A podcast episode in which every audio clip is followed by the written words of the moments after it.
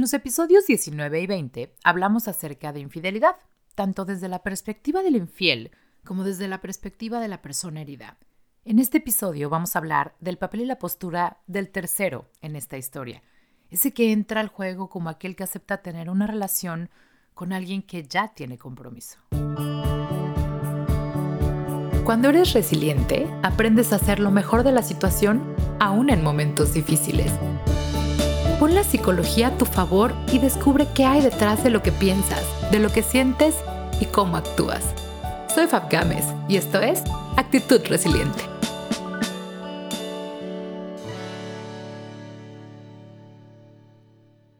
Hola resilientes, ¿cómo están? Bienvenidos al episodio 48 del podcast de Actitud Resiliente. El día de hoy vamos a platicar acerca de un tema que complementa dos episodios que ya tenemos en esta historia del podcast, precisamente los episodios dedicados al tema de infidelidad. Mucho hemos hablado de las relaciones de pareja, de la maravilla y lo bien que nos hace sentirnos identificados y conectados con alguien. La verdad es que no lo podemos negar, es un sentimiento y una sensación increíble. Pero ¿qué pasa cuando te enteras que ese alguien tiene un compromiso, ya sea que es casado o que está en una relación en que al menos a ojos de su pareja es monógama? ¿Te ha pasado o conoces a alguien que está perdidamente enamorado y clavado y enganchado con una persona que simplemente no puede entregarle el 100% o no quiere entregarle el 100% porque mantiene un compromiso con alguien más, al final todas las relaciones y todas las historias son diferentes. Pero normalmente como se inician estas relaciones, pues varía de caso en caso. Pero créanme que en consulta me topo mucho más seguido de lo que, de lo que creen con gente que ya está emocionalmente involucrada con personas que tienen otro compromiso. Y aunque están conscientes y muchas veces en desacuerdo, les parece muy difícil terminar ese vínculo que los une a esa persona. No importa, si este es tu caso, si realmente te enamoraste antes o después de saber que tu amorcito mantiene otro compromiso.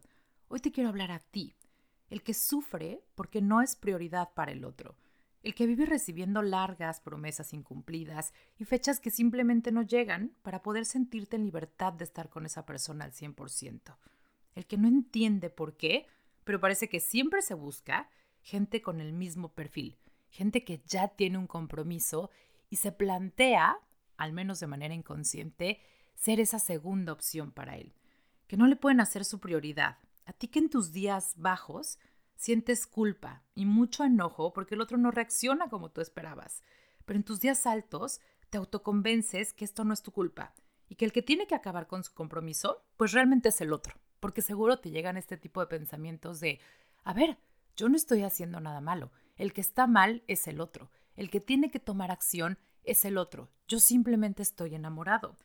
En realidad te hablo a ti, sin intención de juzgar, sino de entender qué es lo que te tiene ahí, como el plan B de alguien. ¿Te habías puesto a reflexionarlo?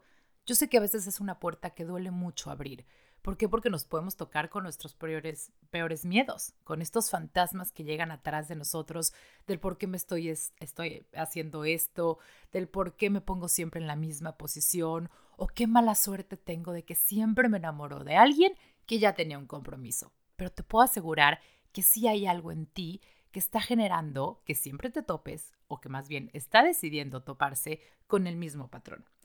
De este triángulo amoroso, Digamos, vamos a sacar a la pareja en cuestión de esta ecuación.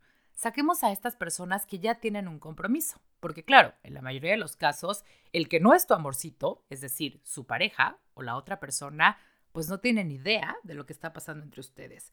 Pero quiero dirigirme a ti, porque al final en este episodio lo que quiero entender es qué estás haciendo que en realidad te pone en esta posición siempre, ¿por qué insistes en ponerte en esta situación en la que, aunque aparentemente ganas, realmente la mayoría del tiempo te sientes que estás perdiendo? ¿De verdad es funcional para ti? Como siempre digo, olvídate si esto es bueno o malo, si estás haciendo bien o mal. ¿Realmente te funciona? ¿Este es el tipo de relación que quieres? Voy a emplear el término amante, entre comillas, Primero porque no se encasilla en un género y después porque al final creo que nos puede funcionar en, el contexto del episodio como concepto para no perdernos entre los personajes de estas situaciones, en este famoso triángulo amoroso. Las personas que juegan este rol de amante suelen tener en común que cuando empezaron esto, la verdad es que no alcanzaban a medir el lío que podía ser. ¿Por qué? Porque se nos hace fácil, porque traemos toda esta energía, todas estas hormonas que nos hacen sentir bien, esta adrenalina del, al principio de la relación, de que alguien te gusta o incluso esta adrenalina de un amor peligroso, de un amor escondido, de un amor secreto. La, la conexión sexual con esta persona es única, o al menos eso es lo que dicen la mayoría de las personas que ya están enganchadas con alguien que tiene compromiso o incluso los que tienen compromiso. Es que no puedo dejar a mi amante porque tenemos una conexión sexual única, la pasamos increíble, nunca me había sentido así.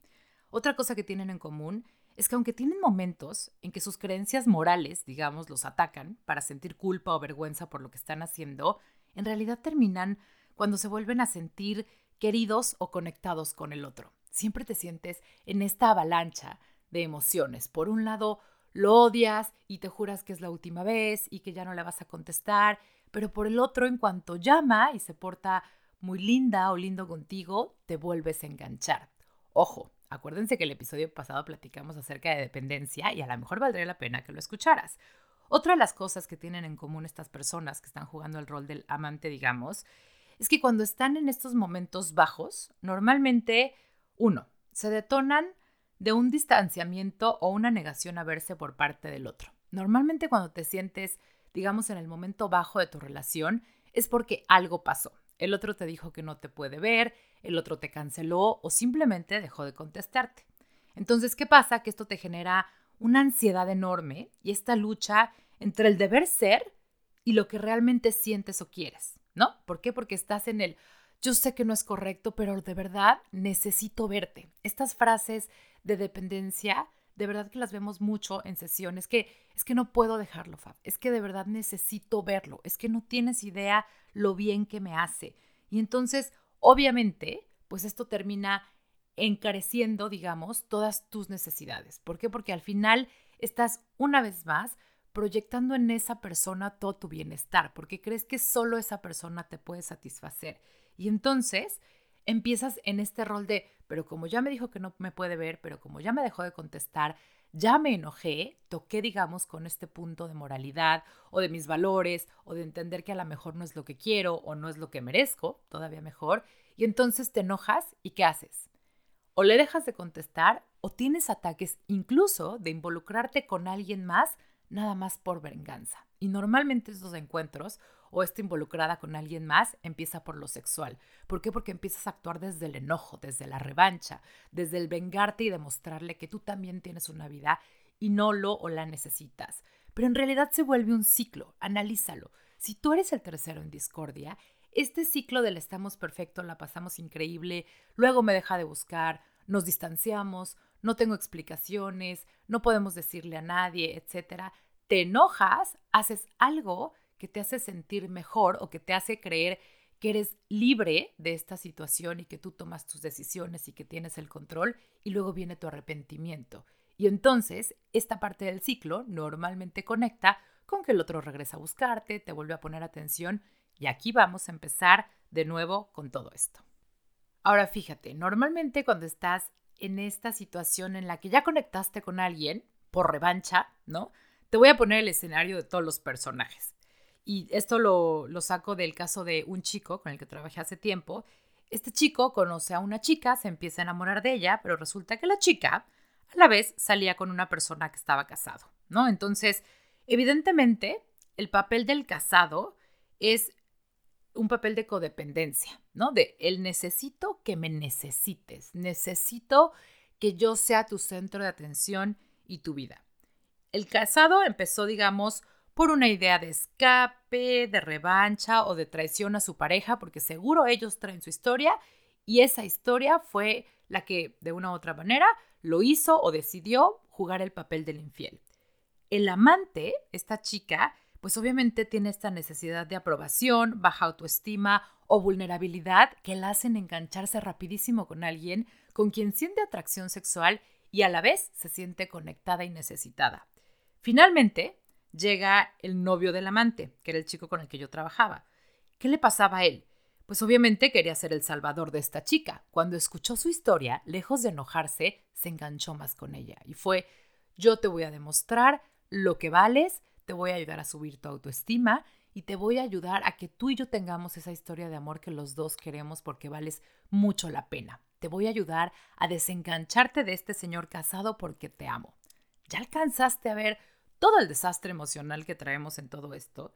El problema es que todas estas, digamos, estas promesas de amor entre ellos o estas circunstancias entre ellos parten de las razones incorrectas para empezar una relación. Los tres están partiendo de querer satisfacer necesidades que no son capaces de satisfacer entre ellos mismos. El casado, porque finalmente no tomó la responsabilidad de arreglar o terminar su relación de pareja como debía. La amante, desde esta necesidad de sentirse bien, de sentirse apapachada, de una baja autoestima y de incluso propiciar el abuso o la dependencia. Y finalmente el novio o el amante queriendo jugar este rol de salvador y de poder arreglar la vida de alguien más. Ya te diste cuenta como cada uno es de su trinchera, está tratando de satisfacer una necesidad o una herida que es propia. Acuérdate que nadie va a venir a salvarte, nadie va a venir a resolver tu vida o hacerte feliz si tú no eres capaz de trabajar en estos propios demonios que tienes y sanar las heridas que haya sanar. ¿Por qué? Porque formar una relación, formar una pareja, debe partir desde lo individual, de soy completo, soy capaz de alcanzar a ver mis áreas negras, soy capaz de alcanzar a ver mis grandes cualidades y desde ahí, desde el amor propio, parto para generar una relación en conjunto contigo. Si eres el amante, te pregunto, ¿qué satisfacción hay detrás de ser el plan B de alguien? porque sé que lo tienes consciente, porque sé que tocas con esa verdad mucho más seguido de lo que lo aceptas. ¿Qué satisfacción hay detrás de ser el plan B? ¿Acaso hay un miedo al compromiso, una baja autoestima, una posible herida de rechazo? ¿Qué parte de ti es la que tocas y desde qué parte de ti te estás poniendo en esta situación de ser el tercero en discordia, de ser el que no merece ser el, el 100% del amor o de una atención de alguien. ¿Te habías puesto a pensarlo? Porque seguro está ahí y la respuesta la tienes ahí. Cuando ya te ves en esta situación, es probable que te autoconvenzas de que puedes con esto, de que aceptas la relación tal y como es, o que incluso hay gente que empieza a decir que lo prefiere así, que esto lo escogió así porque es una vida y un tipo de relación muy cómodo. ¿Por qué? Porque así tienes el control y no una de estas parejas que te asfixian, porque qué flojera y qué pereza tener una de estas relaciones en las que están encima unos con otros. Entonces, con este tipo de frases, tú el amante te autoconvences de que esto es lo que quieres, de que esto es lo que tú exigiste. Al final, esto te da el control de tener tu propia vida. Pero yo te pregunto hoy, ¿de verdad te lo da? ¿O en el fondo realmente le estás entregando el control a alguien más de marcar el son de tu vida, de marcar el son del papel que vas a jugar en esta relación o incluso de las emociones que vas a sentir con ello. En la mayoría de los casos, estas conductas responden a un mecanismo de defensa, estas conductas de autoconvencerte, digamos, que conocemos como negación, porque es la historia que te necesitas contar para que no te duela. Pero en el fondo sabes que hay otro tipo de pensamientos y emociones los que rigen tus días, que normalmente vienen desde el miedo, desde el coraje, desde la tristeza de verte que siempre te buscas este tipo de relaciones y aparentemente no entiendes por qué. Como todos los episodios de este podcast, siempre te digo que yo no intento que cambies algo hacia algún lado, simplemente que reflexiones, que te des cuenta si la manera en la que sientes, piensas y actúas de verdad es funcional para ti. Como te mencionaba hace rato, no se trata de juzgar, sino de entender qué hay detrás de tú darte permiso de no ser prioridad para alguien. Porque aunque sé que al principio te convenciste que podías con esto, conforme ha pasado el tiempo, la mayoría de las personas se van enganchando emocionalmente y empiezan a desesperarse por no poder satisfacer esas necesidades afectivas que constan de conductas tan sencillas como poderte presentar a esa pareja que tan loco te tiene con tus familiares y tus amigos. Seguramente no has podido hacerlo. ¿Por qué? Porque tienes que mantener tu relación en secreto. Y hoy te pregunto, ¿cuánto tiempo tienes siendo lo que alguien más esconde? Seguramente también te molesta mucho no poder ir a eventos sociales juntos como cualquier otra pareja. Si tienes la boda de un amigo y no puedes llevar a esta chica que te tiene loco porque resulta que esa chica tiene un compromiso, seguramente es algo que te carcome todos los días. ¿O qué me dices de esta parte de tener que ajustar las fechas importantes para ustedes? Sus cumpleaños, un aniversario, los días festivos, porque en realidad sabes que esa persona no está disponible porque tiene una prioridad, porque esa relación en la cual tiene un compromiso realmente le quita el tiempo y no se puede dividir, porque entonces lo cacharían. ¿Dónde te deja a ti parado eso? ¿Qué tal no poderte comunicar siempre que lo deseas porque sabes que existen horarios para mensajear a esa persona o porque incluso te tiene prohibido que tú la busques porque te tiene que buscar primero ella? ¿Qué tal esta idea de no poder sentirte esa exclusividad o de no poder tener este lugar?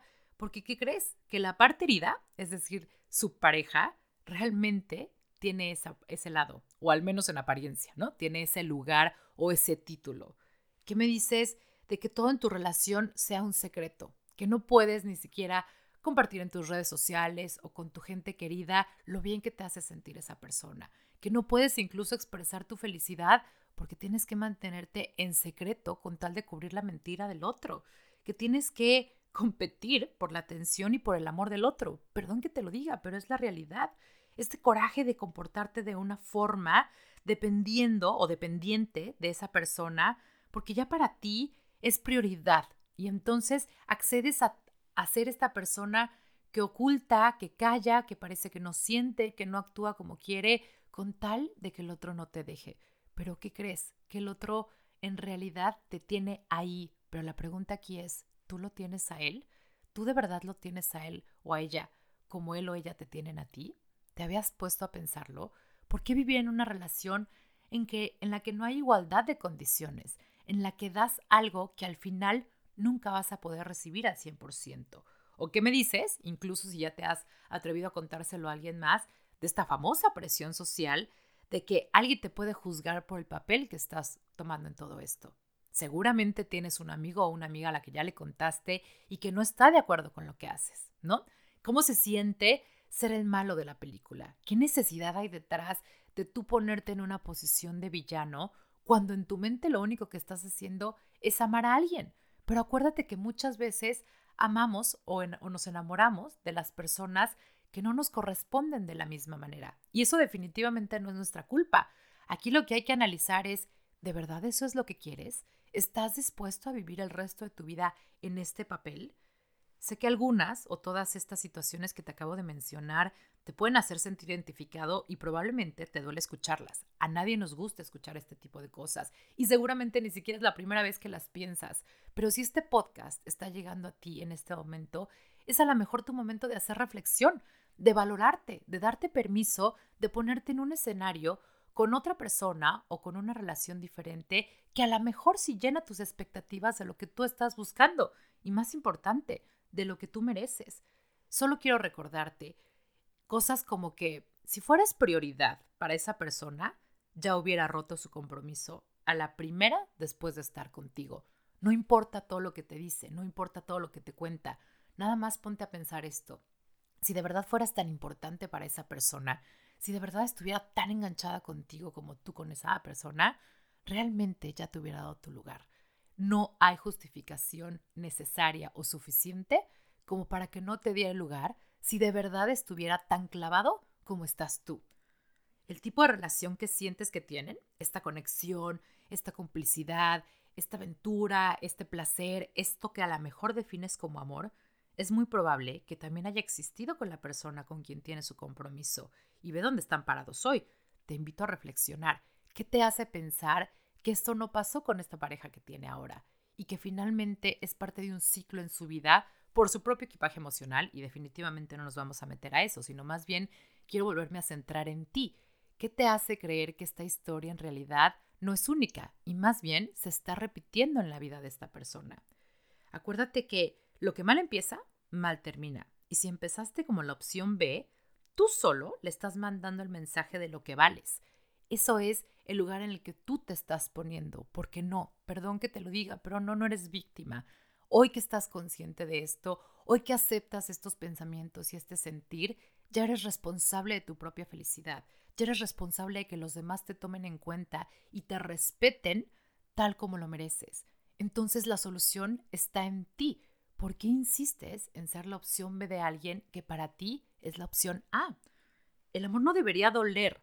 Lo hemos platicado muchísimas veces. Y si tú estás en esta situación en la que de verdad ya sufres más de lo que gozas, piensa que de verdad el amor debería fluir. El amor debería ser para construir. Claro, como toda relación, con sus altos y sus bajos, con las cosas que mejorar, con las cosas que trabajar juntos. Pero el amor no debería empezar o no debería partir del doler, de una molestia, de una incomodidad, de un secreto.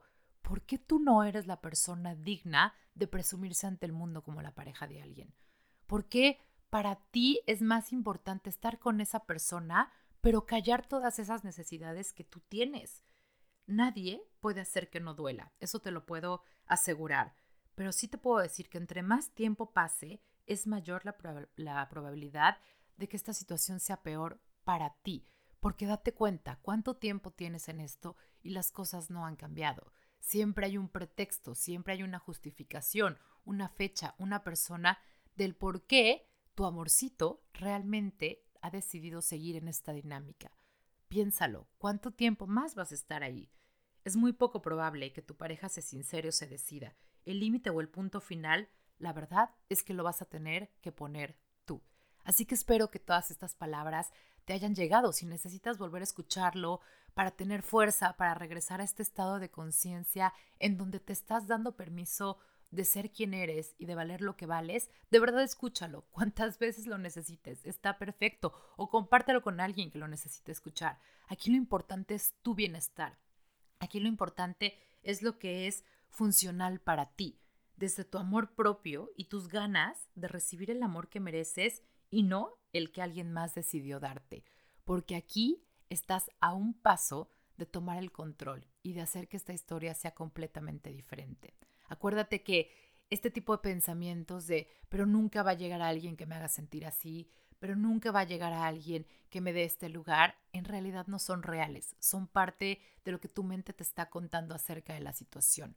Tú tienes la capacidad de cambiar esta y cualquier otra situación en tu vida. Solo te pregunto, ¿cuánto tiempo más te vas a dar permiso, o más bien vas a estar sin darte permiso de ser quien eres, de poder vivir una relación de pareja en plenitud, de poder construir con otra persona y no ser la que está atrás o el que está atrás escondiéndose, esperando a que el otro decida algo que en realidad debe ser tu decisión. Gracias por estar aquí, gracias por escucharme. Acuérdate que si quieres más temas, porque este es uno de los temas que me propusieron y se me hizo que la semana del 14 de febrero era un gran momento para platicarlo. Pero bueno, acuérdate que si tienes más temas, me puedes mandar un correo a info actitud-resiliente.com o bien nos vemos en Instagram en la cuenta de actitud-resiliente o en Facebook como actitud resiliente. Gracias por estar aquí, de verdad me encanta seguir compartiendo con ustedes. Estoy fascinada que cada vez llegamos a más países en el mundo, pero sobre todo lo que más me motiva todos los días es que cada que conecto con alguien me doy cuenta que ustedes también están tratando de hacer lo mejor de la situación. Nos escuchamos pronto.